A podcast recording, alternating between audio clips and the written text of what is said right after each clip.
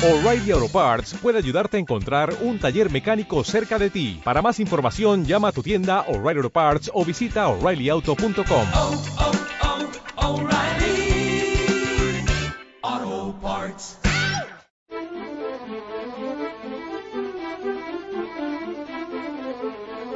En Radio 5, Doble Hélice. Con Juanjo Martín. Aunque no supiéramos en qué época estamos, aunque ni siquiera fuéramos de este planeta, sabríamos que estamos en unos meses donde hay mucha gente enferma. Solo tenemos que sentarnos frente al televisor y contar el número de anuncios de medicamentos que en estos meses inundan los medios de comunicación. Ha llegado la gripe. Esta enfermedad con los años se ha convertido en una patología que asimilamos como algo impuesto. Nos resignamos a padecer este virus como quien recibe el invierno. Hola, bienvenidos a Doble Hélice.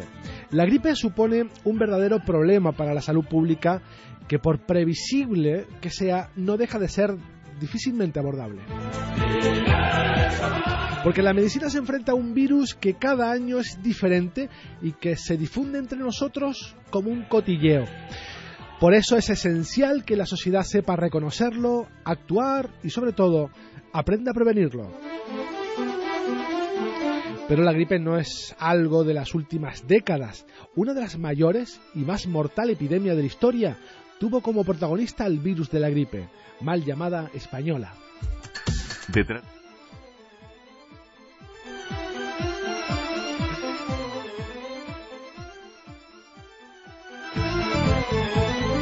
Hoy les queremos hablar de esta enfermedad que nos visita cada año y que, aunque no lo parezca, se cobra la vida de miles de personas cada año.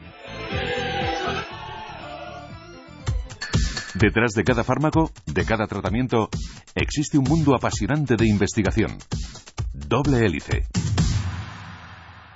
Y para hablarnos de esta enfermedad mutante, tenemos con nosotros al profesor Antonio Sierra, que es catedrático del Departamento de Salud Pública de la Universidad de La Laguna y epidemiólogo. Buenas tardes, profesor. ¿Qué hay? Buenas tardes. Gracias por estar con nosotros para hablar de una enfermedad que está de actualidad. Eh, hoy eh, estamos a mitad de enero, principios de enero, y ya ha comenzado, como me decía a, a micrófono cerrado, la onda de esta epidemia.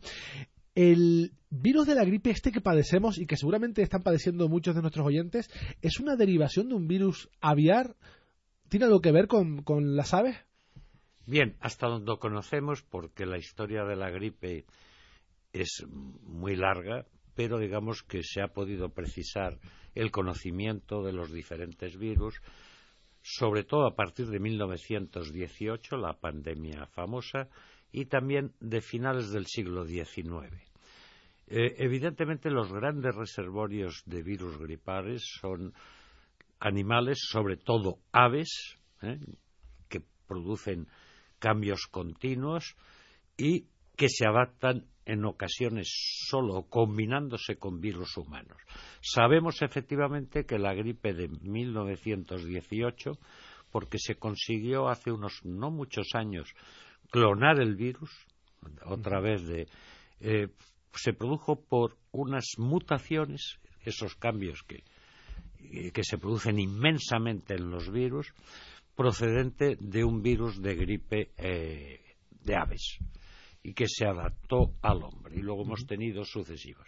Ciertamente el gran juego de la gripe, de la gripe que nos afecta a los humanos, tiene como actores muy principales, sobre todo a las aves y al cerdo. Por eso hay que estar pendientes de, de, esas epidemias animales. Luego hablaremos de lo que pasó hace unos años, 2005-2009, eh, con la gripe aviar famosa. Eh, pero eso lo dejamos para más adelante porque ahora me gustaría que nos contara qué pasa en nuestro organismo cuando el virus se instala.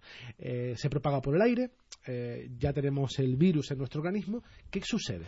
Bien, el, el virus de la gripe, al igual que hay unos cientos, más de 200 virus que llamamos de, del catarro común, virus respiratorios agudos, efectivamente se difunden en los humanos, no así en las aves, aunque a través de las secreciones respiratorias que emitimos al hablar, estornudar. evidentemente estornudar, toser y las inhalamos, además de personas que, aunque están iniciando la enfermedad, no tienen síntomas o que tienen formas inaparentes. Quiero decir que no podemos saber de dónde y que está en el aire. Claro. ¿Y este virus, profesor, eh, aguanta en el medio ambiente mucho tiempo? Bueno, suficiente para, Para que se contagie. para que se contagie. Bien. El virus es una partícula muy pequeñita, son microscópicas y hablamos en micras, es decir, que tiene una forma esférica, eh, parece los Sputnik aquellos que nos pusieron nuestra, porque es como una esfera con prolongaciones, con espinas. Y eh, le cuento porque cuando penetran, él tiene dos tipos de, de espinas. La H, la hemaglutinina, si lo digo por eso los virus, y la N, la neuraminidasa. Por eso los virus ven hablar de A, H1N1, H5.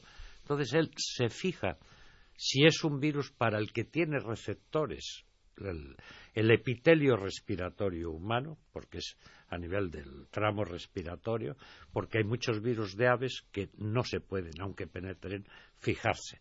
Él tiene sus lugares de ensamblaje y una vez que se fija por un proceso peculiar de invaginación va a entrar dentro de la célula y luego esa otra espícula, la neuraminidasa, va a hacer que se difunda a nivel del árbol respiratorio, que lo va a hacer con rapidez.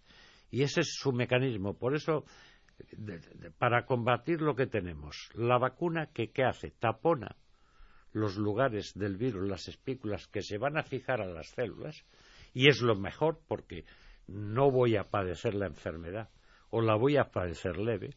Y luego el famoso Tamiflu o el Tamivir, ¿eh? que lo que hace es inhibir la neuraminidasa, con lo cual, aunque el virus haya llegado, no le deja difundirse. Pero para hacer eso tiene que hacerse en las primeras 24 horas. Y cuando hablemos de lo, le puedo decir que de todos los, los pacientes que han sido tratados en esta eh, temporada, el 86% ya habían pasado más de 48 horas, con lo cual el tratamiento eh, llega la mayor parte de las veces tarde. De ahí que resaltemos la importancia de la vacuna. de la vacuna. También hablaremos luego de la vacuna, pero vamos a ponernos en el peor de los casos. Vamos a imaginar que ya tenemos anclado ese virus a nuestro sistema respiratorio, por ejemplo, y comenzamos a sentir los síntomas. Y esto me gustaría que nos detuviéramos aquí unos minutos porque llamamos gripe a todo. Si tenemos tos, gripe, si tenemos Ah. fiebre, gripe, si tenemos una garganta, tengo gripe, y no, no todo es gripe. Entonces, No, la mayor parte de gripes pasamos pocas, afortunadamente, Sí. en nuestra vida. Cuadros catarrales, lo que llamamos enfermedades respiratorias agudas de vías superiores, es decir, de la parte alga, alta de nuestro aparato, eh, padecemos mucha. Tanto es así que todos saben que el niño, y sobre todo en cuanto empieza a tener contacto porque tiene hermanos o porque va a la guardería, padecen varios al año Sí. que como son tantos no hay una vacuna, porque hoy me infecta uno, mañana el otro, y padecemos. Gripes eh, padecemos pocas, aunque se confunde y la gente dice no me vacuno porque el año pasado me vacuné y tuve dos gripes. Gripes tenemos pocas. ¿Y cómo es? Bueno, pues como todos estos cuadros respiratorios agudos, tiene un comienzo súbito, en que en la gripe, pero también lo pueden tener otros virus, la van a definir tres síntomas fundamentales, ¿no? Uno, fiebre, generalmente alta, es decir, cuando decimos alta, cercana a los 39 demás. Aunque hay formas de gripe que van a cursar con febrícula. Luego, signos respiratorios y síntomas, inicialmente de vías altas, es decir, faringe, mm, nariz, pero sobre todo faringe, y mm, lo que llamamos mialgias, el trancazo, El dolor. el- esos dolores que hace. Ni todos los casos con esa eh, sintomatología son gripe, ¿eh? ni la gripe siempre presenta fiebre alta, pero en general cuando queremos vigilar los casos de gripe, digamos, por, por signos y síntomas, lo hacemos con ese conjunto. Fiebre alta, eh, mialgias, dolores en todo el cuerpo, el trancazo eh, y, y eh, signos respiratorios. La mayor parte, y yo he padecido uno, y además puedo decir hasta quién me lo contagió, porque era el compañero que tenía en el avión cuando volvía a finales de diciembre de la península y no hizo más que estornudar Y ya está. y no se ponía además la mano, con lo cual Y, eh, usted sabía lo que estaba pasando. Sí. Eso es peor. me dio ganas de decirle algo porque bueno hay que procurar Sí. es decir yo voy a inundar y efectivamente me apareció un cuadro de vías la mayor parte de cuadros y que si no los oyentes piensen yo voy a tener un cuadro me puede doler la garganta un cuadro de rinitis Mocos. con mucosidad, a lo mejor los ojos que me pican y un malestar y febrícula la mayor parte de esos son otros virus pero la gente confunde y dice gripe a todo Claro. La, Aunque fiebre, ver- la fiebre es significativa, eso sí. eh, sí, hay gripes con poca fiebre Sí. o, o sin fiebre, digamos. Pero normalmente la gripe eh, eh, pega una fiebre alta ¿eh? Y esa- ese cuadro me dura con esos dolores y con eso casi una semana. La gente dice con tratamiento siete días, sin tratamiento una, Una semana. semana. Y luego me quedan, cuando tengo gripe, pues, pues una, dos o hasta tres semanas que estoy muy abatido. Esas son las formas más significativas de las gripes. Lo peor luego en una gripe es que esa infección que afecta a las vías altas que llamamos, es decir, en garganta, ¿eh? descienda y me pueda provocar una neumonía. ¿Y puede ser, profesor, que un mismo virus de la gripe a una persona la, la retire y la deje en cama durante una semana y a otra persona el mismo virus pues apenas le afecte? Sí, por supuesto. No ya solo porque uno- es una persona sana y hay otros grupos, en cambio, que tienen mucho más riesgo, ¿eh? que podríamos hablar porque son los más importantes en la vacuna, sino incluso dentro de las personas sanas, es decir, unas la padecerán con más intensidad. Pero eso siempre es la relación entre el organismo y una infección bacteriana o virus tiene respuestas aún en personas sanas diferentes. Igual que cuando eso lo vemos con independencia, cuando hay personas que asisten a un banquete o que en su casa y hay alimentos y comen, no todos cuando las salmonelas caen. Claro, ¿eh?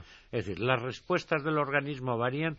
Evidentemente, lo más grave son las personas de riesgo, enfermos cardíacos, enfermos respiratorios crónicos, diabéticos y eh, personas con inmunodeficiencias, sea cual sea el tipo, y esas son las que más corren el riesgo de hacer eh, porque la gripe en sí es muy molesta, es muy, pero tiene una complicación muy grave que es la neumonía directamente producida por el virus de la gripe o asociada en algunos casos a bacterias que penetran. La medicina lleva muchos años luchando contra este virus de la gripe, aún no ha logrado lo- eh, vencerla, ¿no? Cada año vienen por invierno esas oleadas de, gripe que para- quizás para nosotros es una enfermedad que se pasa en una semana, pero que luego ya veremos que se lleva a miles de personas cada año por delante. Em, ¿Qué tiene de complejo, profesor, este virus que lo hace tan difícil de combatir? Varias cosas, y, y creo que es una buena pregunta, ¿eh? porque nosotros, digamos, con facilidad, vamos, con facilidad, la poliomielitis, la hemos eliminado, la viruela. eh, esta primero, es decir, hay unas buenas vacunas, pero no van a ser de protección al 100%, pero un 70-80. Esa sería la gran victoria que podríamos. No el 70, pero es que no se vacunan Claro. casi nadie. Vamos, eh, en el informe de hoy, porque hoy ha sido un poco el comienzo, estamos vamos hoy, esta última semana estamos asistiendo al comienzo del brote estacional del que ocurre otoño-invierno, tirando más bien a invierno. Solo el 27% de todos los que se han estudiado a nivel de toda España por el sistema de vigilancia que hay muy fuerte para saber cuántos casos y qué tipos de virus, solo el 27% estaban vacunados. ¿Qué ocurre? Bueno, no creen, incluidos compañeros míos, eso es una eterna disputa, y a esa no credibilidad de la vacuna eh, contribuye mucho esa cantidad de cuadros respiratorios que dicen, ¿para qué? Si te pones y te lo vas a padecer. No. Gripes padecemos po- muchas, catarros, pocas digo, gripes, catarros muchos, ¿eh?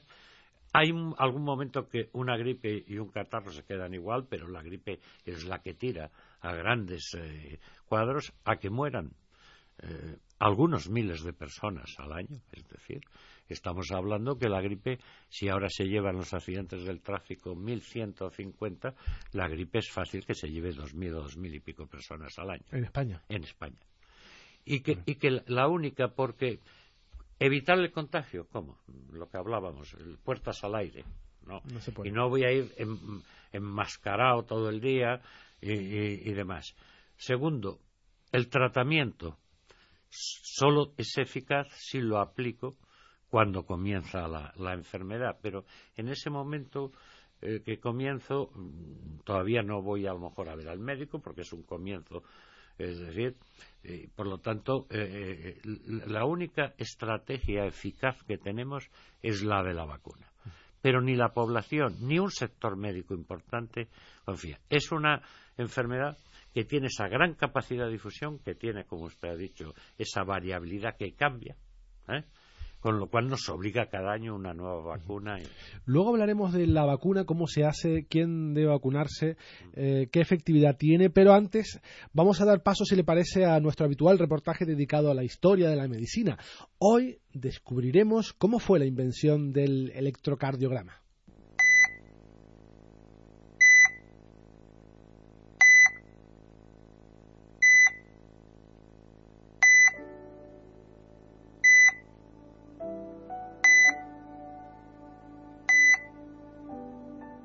En el siglo XVII se comenzó a estudiar la electricidad en los tejidos humanos y animales. A través de pruebas con ranas, perros e incluso con seres humanos, se fue progresando en esta rama de la medicina. El origen de todo está en el descubrimiento de que nuestro cuerpo tiene su propia energía eléctrica. En el año 1842, un profesor de la Universidad de Pisa, el físico italiano Carlo Matteucci, mostró cómo la corriente eléctrica acompaña a cada latido cardíaco. Para demostrar esto, utilizó un nervio extraído de un anca de rana usándolo como sensor eléctrico. Cuando el músculo del anca se contraía, se utilizaba como signo visual de la actividad eléctrica.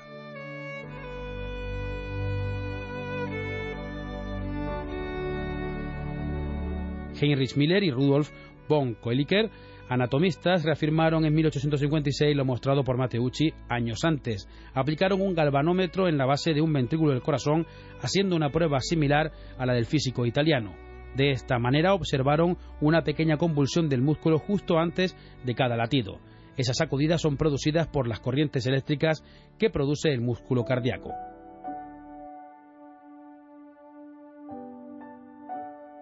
A finales del siglo XIX, el fisiólogo británico August Waller fue el primero en aproximarse al corazón bajo el punto de vista eléctrico y publicar el primer electrocardiograma humano registrado con un galvanómetro capilar.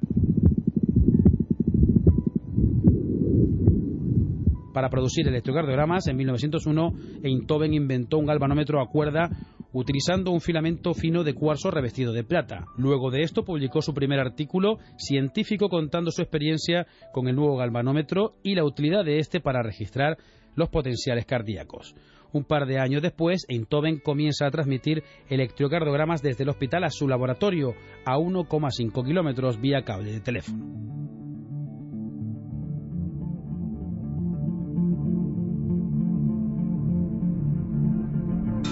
En 1906, Einthoven publica el artículo Le Telecardiogram, donde narra con detalle las aplicaciones clínicas del electrocardiograma. En él descubrió las características electrocardiográficas de varios desórdenes cardiovasculares como la hipertrofia ventricular y auricular izquierda. Esta publicación fue la que estableció las bases para los futuros informes que se desarrollaron sobre los electrocardiogramas.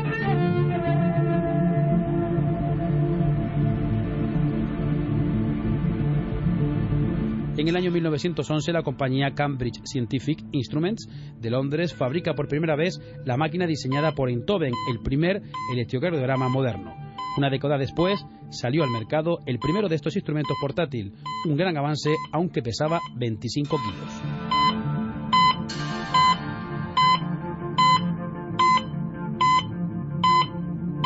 En Radio 5 y Radio Exterior de España, doble hélice. Seguimos hablando con el profesor Antonio Sierra de la gripe.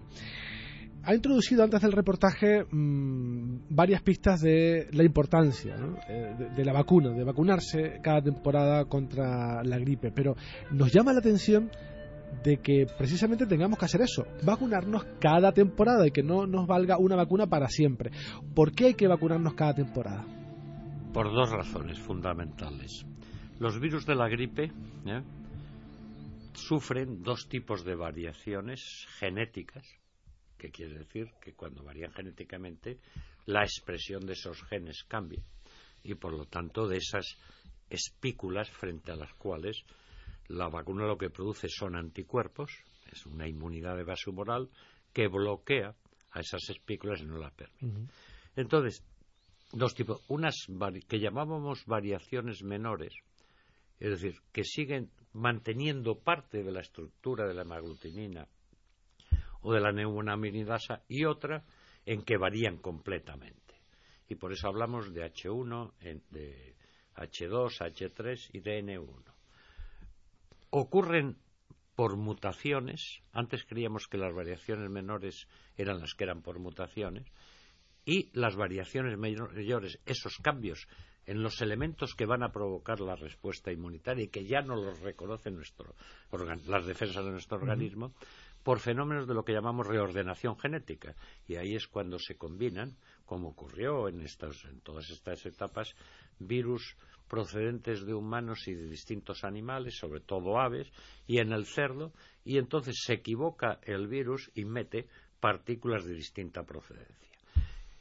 Hoy sabemos que también esas variaciones mayores, es decir, el cambio total de la hemaglutinina, sobre todo, o de la, ocurren por mutaciones. ¿Y qué significa eso? Que cuando se produce esa variabilidad genética a la que está sometida, si es una variación mayor, los anticuerpos que tenemos no nos defienden para nada. Y eso ha originado las históricas pandemias. El 18 era H1N1, el 57, fíjese, nos pasamos ahí muchos, H2N2 cambiaron la hemaglutinina y la neuraminidasa, y en el eh, 68 H3N2 cambió la hemaglutinina, que es la que juega el mayor. Entonces son pandemias la, los, las defensas del cuerpo por vacuna o por experiencias previas no nos sirven. Y luego en los periódicos interpandémicos se producen cambios ¿eh? que no son completos en la hemaglutinina. Por eso yo le decía el nuevo virus, no, el virus del 2009 es un H1N1, pariente de los que han circulado. Y por eso no hubo una pandemia uh -huh. de esas intensas. Pero se producen modificaciones. Con lo cual, es decir, cada año, y aparte, la respuesta inmunitaria hay que estarla estimulando. Por eso, cada año, la temporada se fija octubre a, a, febrero. Pero, salvo el año 2003, que tuvimos el brote fuerte en octubre, sí.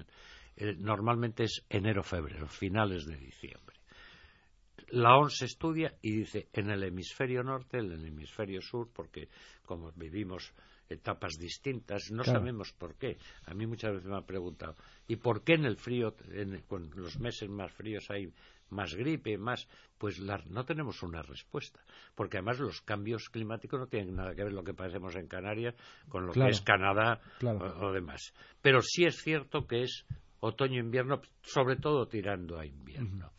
Entonces la OMS nos dice a finales de febrero la vacuna del año que viene para la temporada claro. 2014-15 nos dirá a, final, a, finales serán estos virus. Pero profesor, será, es casi una apuesta. Bueno, pues como estos son los que están por ahí, sí. se supone que van a ser los mismos.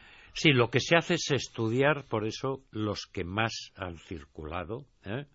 Y, y, y, realmente es una apuesta que solo, pero una apuesta en la que aciertan porque solo hace unos años, no sé si ocho, nueve o diez, cuando ya habían puesto la vacuna, se anuncia, se prepara en septiembre y se inicia la campaña a finales de septiembre, primeros de octubre, que hay oferta de vacunación, aparte de la que yo me puedo hacer privada, por el servicio canario igual. Entonces, solo hubo una vez en que habían puesto esa vacuna, que ahora son trivalentes, dos virus A, el H3N2 y el H1N1, que hay veces que predomina uno u otro. Hasta ahora, este año, que ha habido todavía muy poca, estamos viviendo justo estos días. Y luego un B. Es una trivalente y me ponen mi vacuna. Y hace esos años hubo que poner luego un refuerzo porque se vio que apareció Otro. otro. Es decir, que no había sido controlado, pero la gripe, es decir, lo que vive intensamente es enero y febrero. Los virus fuertes están ahí. Luego decae, no desaparece, pero casi no aparece, con lo cual es muy difícil que haya sorpresas, pero bien, un la hubo. Los virus de la gripe se fabrican en embriones de pollo. ¿sí? La vacuna, La vacuna. sí. Perdón, la vacuna. También se están estudiando líneas celulares porque el problema del, del- en huevos embrionados ¿eh? de corta eh, duración es que hay personas que son alérgicas al huevo Al huevo. Y entonces no puedo vacunarlos con ese, ese tipo de vacunas. Eh, son personas, igual que hubo graves problemas, para fabricar vacuna contra la gripe aviar H5N1 porque se cargaba al Eh, embrión. al embrión, claro. Seguramente algunos de nuestros oyentes, y lamentablemente, eh, estarán padeciendo el virus de la gripe, porque estamos en, esta época. Y usted decía que la gripe se puede pasar con tratamiento en siete días o sin tratamiento en una semana. Pero claro, es mejor con tratamiento porque por lo menos los síntomas lo- los vamos un poco controlando. Consejos para esa persona que ya tiene el virus de la gripe eh, para que lo pase lo mejor posible. Bien, vamos a ver, si yo empiezo con un cuadro súbito, que desde el principio tengo gran fiebre, cuadros respiratorios, debería ir con rapidez, ¿eh?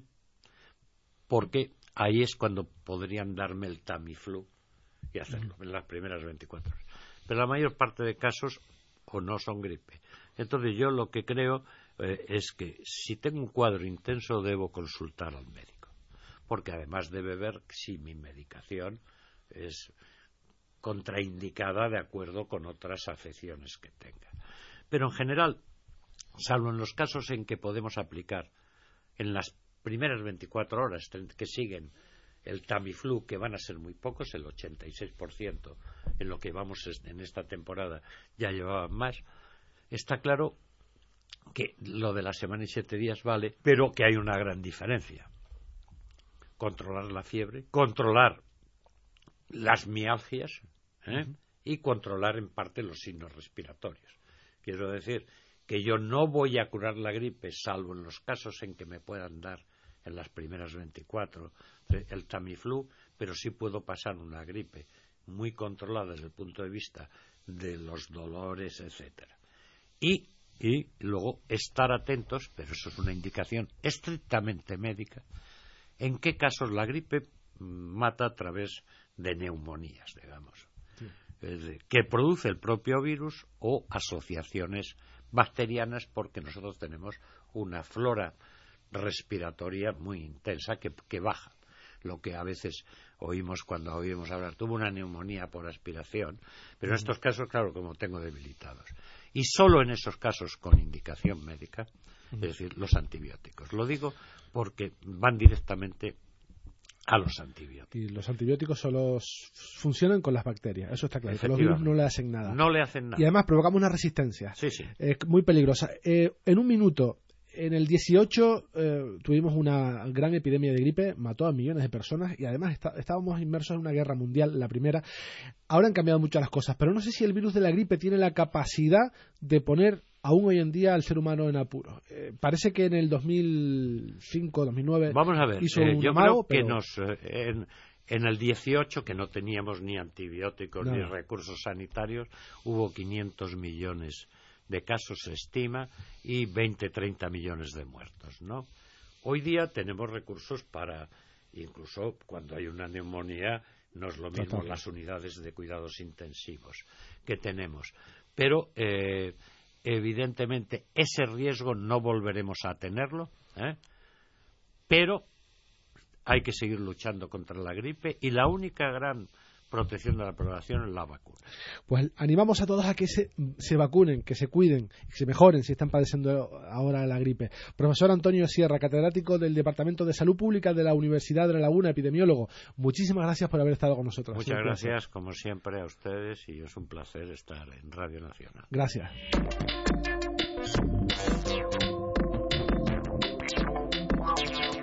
Y hablando de gripe, llegamos al final de este programa que, como saben, pretende bucear entre laboratorios y centros de investigación para mostrarles qué hay detrás de cada fármaco, de cada tratamiento. Acabamos esta versión radiofónica, pero seguimos muy vivos en Internet a través de facebook.com barra doble hélice o si eres más de Twitter, arroba civicanarias. En la realización, Curro Ramos, en la dirección, Juanjo Martín. Hasta la próxima semana.